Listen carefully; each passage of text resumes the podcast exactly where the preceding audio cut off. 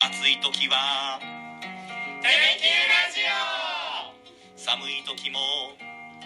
テレキューラジオ家でも外でもどこでも聞けるちょうどいいぬくもりテレキューラジオいやー、お久しぶりです。お久しぶりです、本 当に。えー、タクナル何回目になったんですっけ ?14 回目か14。回目。え14回目知のっ放て送まですすかアイコンで一番大きくそしてるう。の、い木戸やさんっ、て。いつもね、そ の、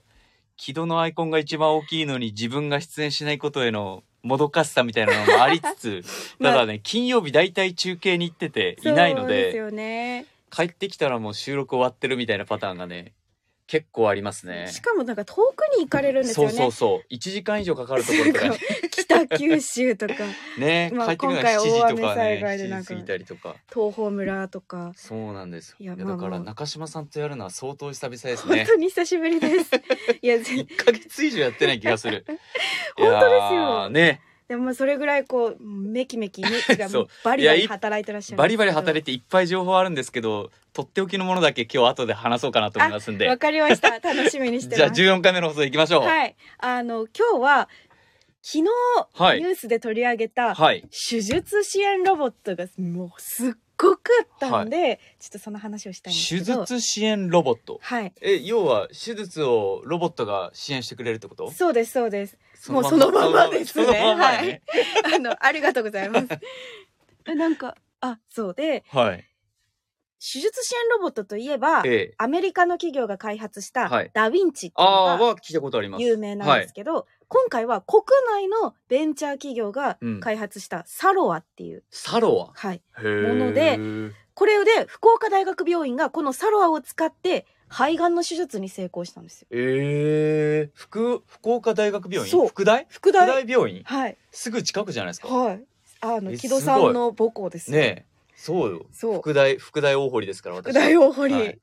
あそっかそっちかだごめんなさ大い学は違いますけど。間違えたはい。え、そうなんですか。そうで何がすごいかっていうと、これまでそのダ・ヴィンチとかははい。掴んだ話したぐらいしか分かんなかったんです、はい。その何かを、例えば臓器なら臓器はいを掴んだ話したっていうのがわかる。そのアームがこう掴んだり離したりっていうのをうん医師が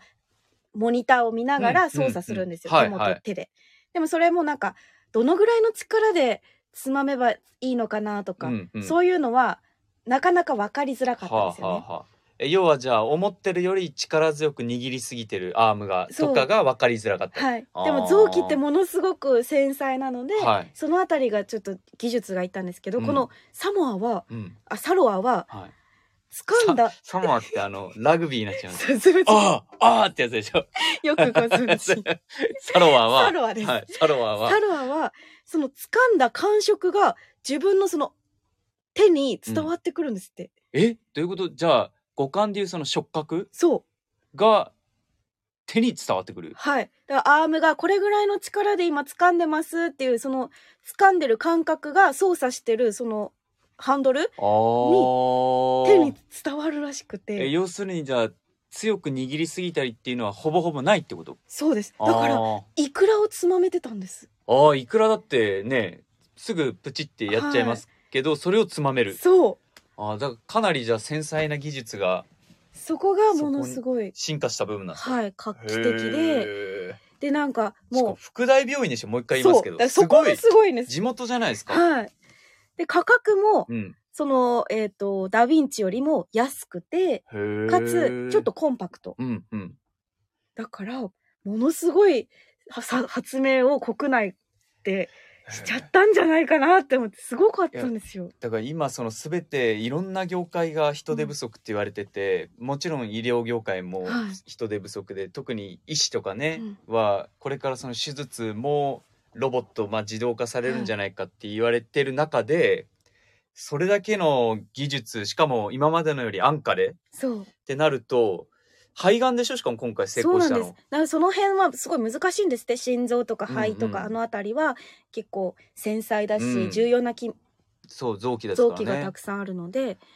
やそう肺がんってね日本人結構多くがなりますからね。肺炎肺がんで亡くなる人多いですよね。そそううなんだ金額は1億円を目指しててはい。従来の半額を目指でもそれが従来の半額なんですええじゃあ今まで2億円とかぐダらヴィいンすチるは。ものを半額を目指してる相場のじゃあ半額。うんへえ。木戸さんが働き方改革って言ったじゃないですか、お医者さんも働き方改革で、働く時間は減らさないといけないんだけうど、ん若い人たちは技術を身につけないといけない、ここのバランスがジレンマだっていうのも以あ前ーあの夕刊福岡でお伝えしたんですけど、はいはい。それもうんこのサロアうん。は解決するえどういうこと？糸なん口をで？持っていて。うん。っていうのもその、掴んだはい感覚、そまあ、触覚をうんどのぐらいの力で掴んでいるかっていうのを、うん数字で出るんですって数字でも出るんです。数値化されるんだ。はいえ例えばやけどじゃあ握力みたいな感じで今何何キキロでロでとかへえ今8の力で掴んでますとか16の力で掴んちょっと数字が合ってるかわかんないですけどだから熟練の医師がどれぐらいの力で今つまんでここをこうしてるかとかそういうのってなかなか知るすべというか伝えるのも難しいじゃないですか、優しく触ってねって言われてもね、どれぐらいね優優ししくもくいろいろ触あっるそれがあそれすそうごい画期的データ化すれば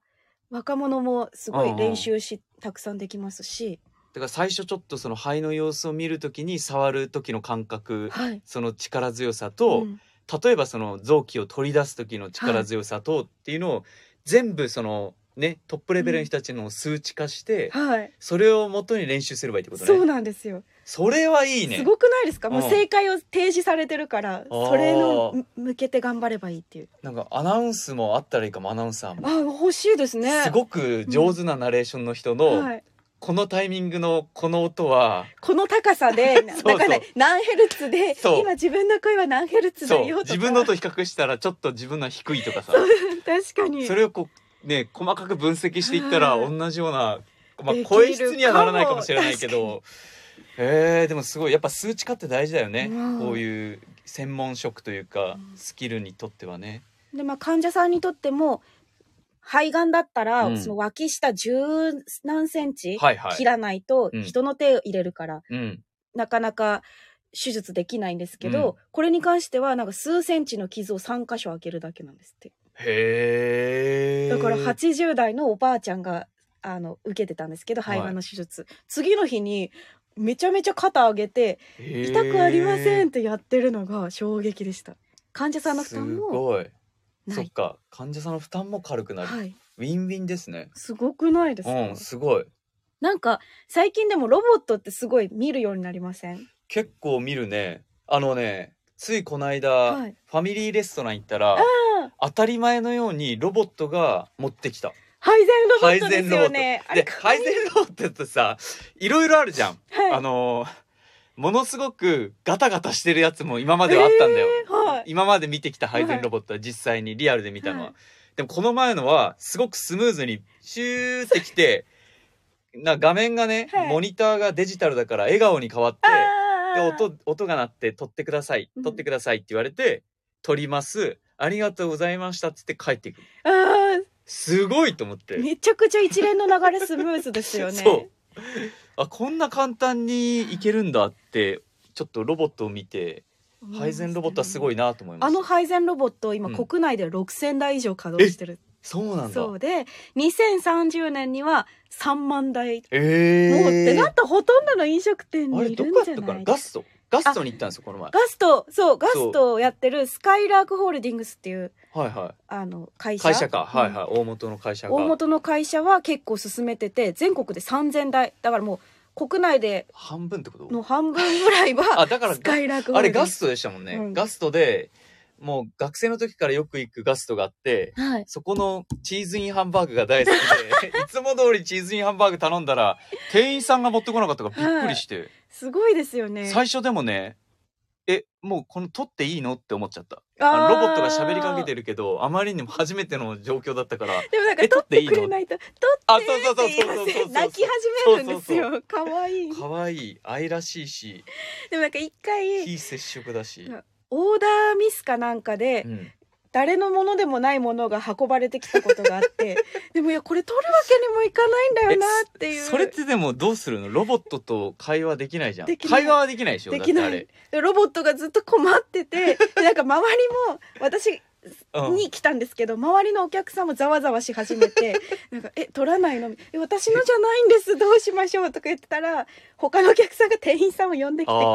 ーなんかロボットと一緒に帰っていきました。そうだから何かトラブルが起きた時とかは結局人間がやらないといけないけどだよ、ねはいまあ、それでもね人手不足解消にはそ間う違いなく貢献してるなっていうのはうんねその配膳ロボットだけじゃなくてはい、サロアサロサロアももそうですよねそうこれからが楽しみですねそれは面白いですよね。ねそうなんか今世界水泳そうじはいゃはないいですか。福岡でやってます世よ界そう世ね界水泳でもうんロボットが活躍えしてて、そうなのはい、あの観光案内所世界水は泳い選手権の観光案内所に、あのこれもニュースでやったんですけど、うんモニターあの透明のはいえっとなんだっけこのパネルパネル、はいい、やえっとえっとアクリル板アクリル板 まあアクリル板はい透明半透明のはいアクリル板みたいなモニターに、うん外国人がなんかここに行きたいんですけど、どうやって行けばいいですかって外国語で聞いたら、向かいにいる日本人には日本語でそれが表示されるんですよすぐさまへえじゃああちやってたねやってたやってた地下鉄で行くといいですよって言ったらそれが今度は外国人の台湾語だったら台湾語に翻訳されて見えるっていうへえだから表情も確認しながらあ会話してるよだから透明だかうらに、ねはい、それすごいできるっていういやナイスパスくれたけど、はい、この前さその韓国に取材に行った時に、うんはいそれがあったら相当苦労しなかったか もいやそう本当ね大変やったんよ、木戸さんあのこの前韓国に取材そうで行かれたんですよね。 4日間プサンとはいキョンジュっていう、あの韓国でいう南東部、うんまあちょっと日本に近いところはい一番近いと言っても過言ではない場所なんですけどプサンとキョンジュっていう、はいキョンジュってあの慶応大学の慶にアメリカの何々州とかの州あー慶州って書いてキョンジュって読むんですけど、そこに4日間合わせて4日間行ってたんですけどもう一番大変だったのが、はい、インとにかく韓国人に話を聞くのが大変だったん ですよタビューするの大変じゃないですかだからガイドさんがいたんですけど、ガイドさんはその、まあ、いろんなメディアもいるんで、はい常に僕たちのところにはいないんですよ。ううなので結局通訳がいない状態でインタビューをせざるを得ない状況が多々あってはいその度に Google 翻訳を出して、はい Google 翻訳で韓国語に訳してそれを見せてはい喋、る何言ってるか分かんないはいでそれをね音声認識してもやっぱりうまくキャッチボールができなくて、えーまあ、ただ一問一答はいもうボールを投げ続けるみた いな帰ってきて訳してもらうみ何たいがな、返ってきてるかわかんないけどとりあえず投げそ続けるうでもそれがねさっき言ったあー AI のそういうね翻訳モニターみたいなのがあったそらうものすごくいいなとモ思いニましたター持ち運んだらよかったですねいいなあでもでも何の取材に行ったんですかそそうれは今あんまりまあ来週の水曜日と木曜日に放送予定なんで特集予定なんで、あんまりちょっと詳しくは言え,、言えないですけど、はいコロナで、まあ、どの国も外国人観光客が激減したじゃないですか,、はい韓国も同じで日本も同じでで今戻ってきてるじゃないですか、うん日本ももうねこの辺も会社の周りも韓国人とかね、うん外国人たくさんいるじゃないですか。で、まあ、韓国も同じで戻ってきてるんですけど、その戻ってくるためにもっともっとやっぱりコロナ前よりも来てほしいっていう思い確かが、にまあ、確どかにの国も多分あって、はい国地域にあってその中で魅力を増すためにどういう仕掛けをしてるかっていうところとか、新たなねコロナ禍で生まれた変化みたいなももともとあったところの、はいちょっと仕掛けを変えてさらに面白くしてたりとか新しくできたりとかだからあ韓国に今までずーっと行ってた人はいでも知らないよううんうなんスポットが今新しくできてるんですよーコロナで生まれ変わうんっうんうてん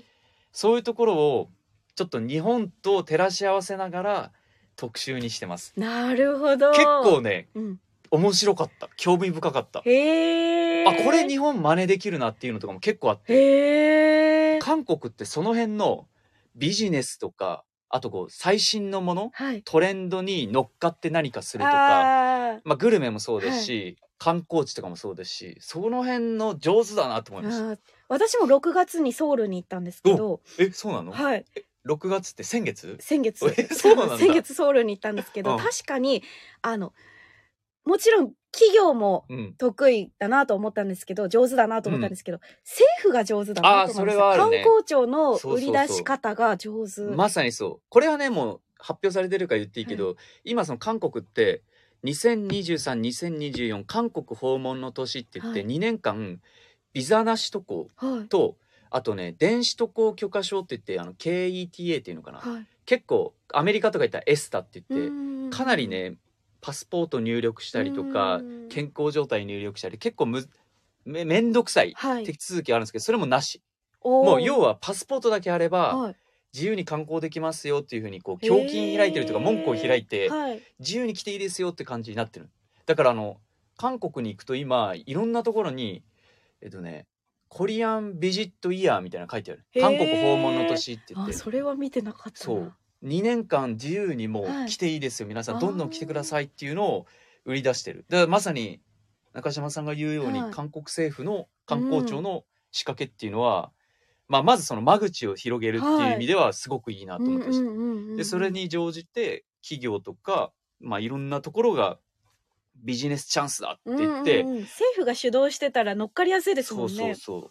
本当ね細かいところで日本が参考できるのがあったんで、うわあとね、楽しみ絶景スポットもあるし、美味しはいいグルメもあったし、あの、詳しくは特集でお伝えしますん単で。純に韓国に行きたくもな るあ、そう、それも なる。なるし、ソウル、プサンとかって行ったことあるプサンがないんですよでも私もなかったんですよよ、はい、ソウルしか行ったことなかったんですけど、プサンってめちゃくちゃいいところだな、キョンジュってめちゃくちゃいいところだな、行ってみたいなって思う。だおーからソウルよりも圧倒的に近いから、プサンって、えっと、飛行機でね、そう福岡から40分ぐらい乗ってる時いや間。めっちゃ短いですよねシーあのシートベルト外していいですよって言われて15分ぐらい経ったらシートベルトつけてくださいって言われるぐらい の乗ってる時間は10 10 40分ぐらいなんでぜひちょっと特集見てもらいたいなと思います、来週の水曜日と木曜日わ放送予定ですんかでりました、はいじゃあ皆さんそちらもぜひ見てくださ、はいいお願いします、じゃあ今日はこの辺ではい終わりましょうかね、はいいやほんとね楽しいそしてシビアな旅でしたよシビアシビあア結その構大言葉変の壁大変でしたいろんな意味でいそう言葉の壁もシャレドンシャーネテレキューラジオなんかもつ鍋連日の被災地取材で本当に日に焼けられましたよね大丈 夫ですかラジオじゃ伝わらないけどとてつもなく日焼けしてますはいありありがとうございましたがとうございました